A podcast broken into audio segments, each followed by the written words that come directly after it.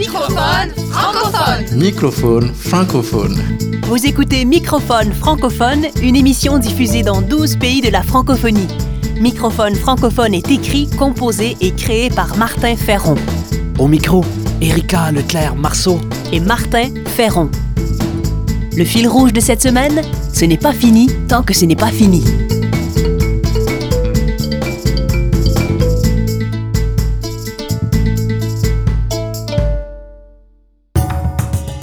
Culture de sens.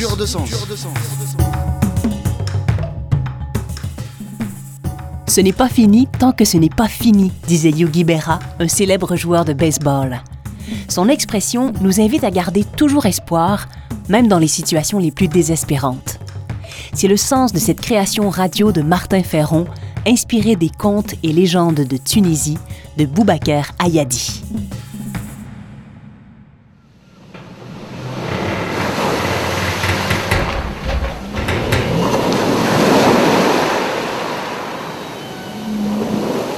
Le seul survivant d'un naufrage a été emporté par les vagues sur une petite île déserte. Seul, découragé, il prie tous les jours pour que quelqu'un vienne le sauver, mais l'horizon n'est qu'une ligne bleue, désespérément bleue. Pour ne pas mourir de faim, l'homme chasse. Pour se mettre à l'abri, il décide de construire une hutte à l'aide de longues feuilles de bananier séchées. Après des semaines de travail assidu, son abri de fortune tient à peu près debout. Fier de son ouvrage, il part à la chasse.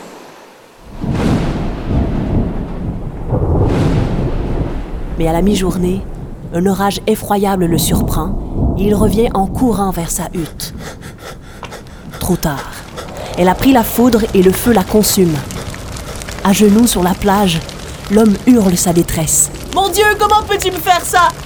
Pourquoi me fais-tu ça? Puis anéanti par la fatigue et la colère, il s'endort sur le sable.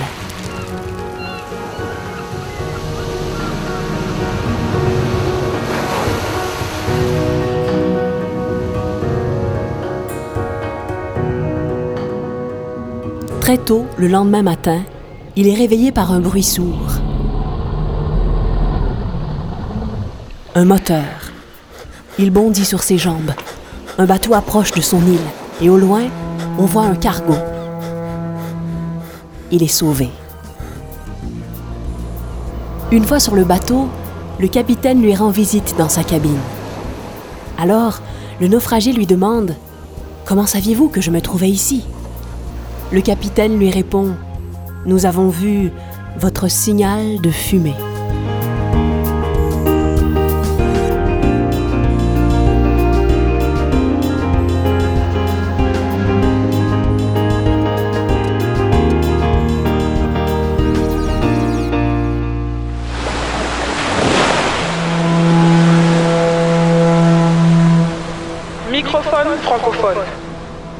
Cette semaine à la chronique Remusicaliser le monde, une chanson de Martin Ferron interprétée par Patrick Olafson, Envole-toi. Crois, malgré le doute et la peur qui montent en soi, garder espoir, avancer pieds nus dans le noir, sans rien voir, suspendu entre le vide et l'au-delà. N'attends pas que le jour naisse ou que tes pas se figent dans la détresse. Envole-toi, dans la tourmente on peut voler, même avec une aile blessée, si on apprivoise un peu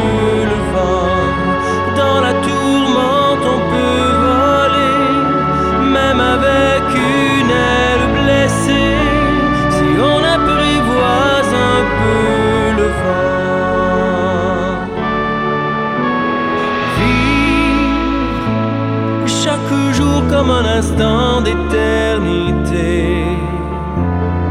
Aimer sans retenir et sans compter pour revivre un peu plus enivré de sérénité.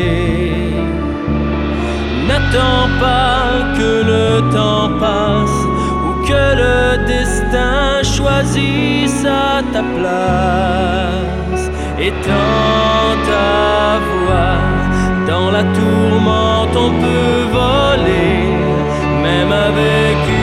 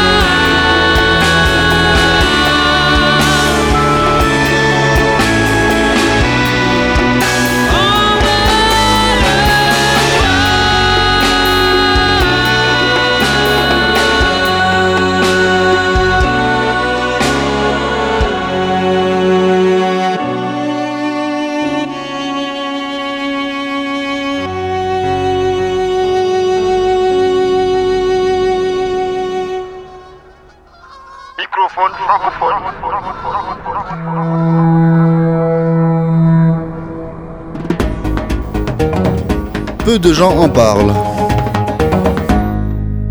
Ce n'est pas fini tant que ce n'est pas fini. La protection et la restauration des environnements nocturnes est une pratique encore naissante, mais appelée à se généraliser dans les prochaines années. Nous prenons de plus en plus conscience de l'impact négatif des éclairages artificiels sur la santé et la nature. Le vivant s'est construit sur le rythme jour-nuit. Aujourd'hui, 80% de la planète est touchée par la pollution lumineuse issue des éclairages, des écrans et des illuminations diverses. La pollution lumineuse dérègle nos horloges biologiques et affecte nos sommeils. Au-delà du manque d'obscurité qui nuit au sommeil, les lumières artificielles troublent également la création de la mélatonine, essentielle à un sommeil réparateur. On sait maintenant que des taux de mélatonine bas, un mauvais sommeil ou le fait d'être éveillé la nuit favorisent le cancer, le diabète, le surpoids et les problèmes de santé mentale. De plus, plusieurs études ont montré l'impact négatif de la lumière bleue de nos écrans et lumière LED sur nos sommeils et nos vues. Suivre le rythme naturel jour-nuit et réduire les lumières artificielles est bon pour la santé, mais aussi pour la pérennité du monde. Le suréclairage est une cause majeure de la réduction dramatique des insectes et des pollinisateurs, comme les abeilles. Les insectes représentent l'alimentation de base d'un grand nombre d'animaux et les pollinisateurs sont vitaux à l'humanité. Les céréales, les légumineuses, les fruits et légumes ont tous besoin des insectes pollinisateurs pour se développer.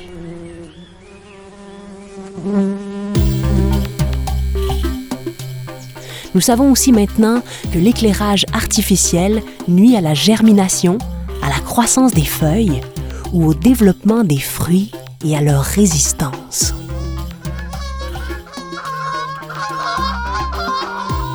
Par ailleurs, un grand nombre d'animaux sont affectés par la pollution lumineuse, notamment les oiseaux migrateurs. Deux tiers d'entre eux migrent de nuit. Leur sens de l'orientation est basé sur la vision, les champs magnétiques et les étoiles. Or, l'éclairage artificiel perturbe fortement cette faculté exceptionnelle. Les scientifiques estiment que 100 millions d'oiseaux en migration sont tués chaque année juste aux États-Unis, lors de collisions avec des bâtiments éclairés.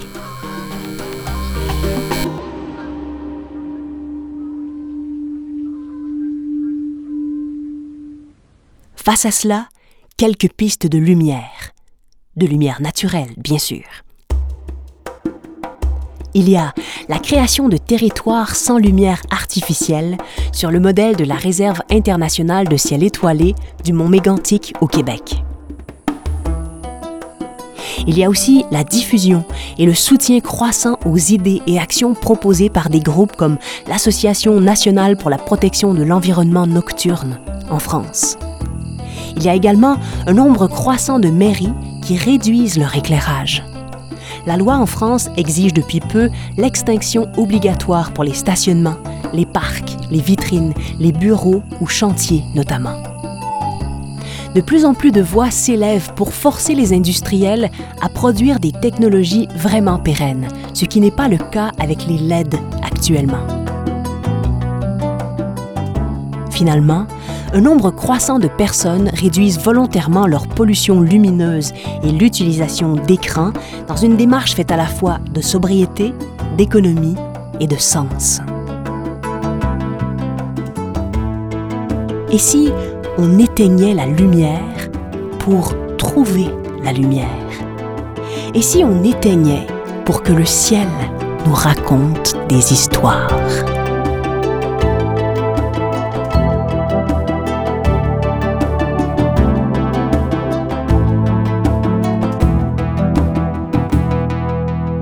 Microphone francophone.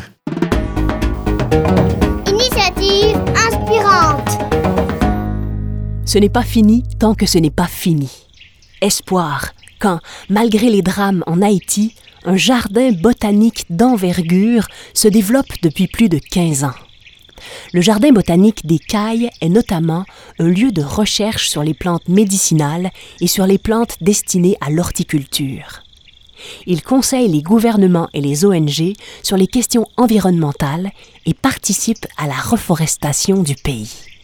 Fait rare, il comprend un espace naturel où il est interdit de faire du bruit afin de ne pas déranger les animaux dans leurs habitats naturels. Soukano Gabriel, notre chroniqueur en Haïti, nous en parle. Le Jardin botanique des Cailles a été créé en 2003. Pour son fondateur, l'agronome William Sinea, l'objectif est de créer une passerelle entre la science et la culture.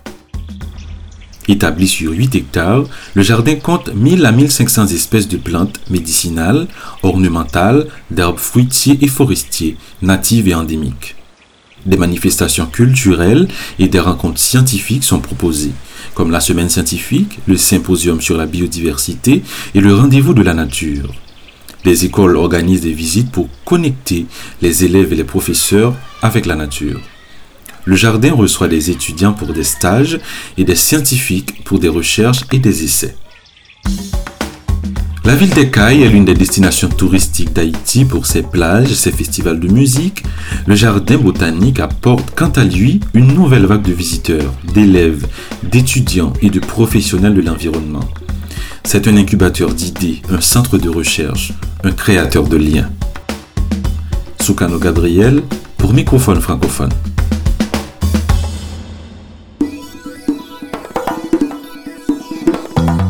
C'était Microphone francophone, une émission écrite, composée et créée par Martin Ferron.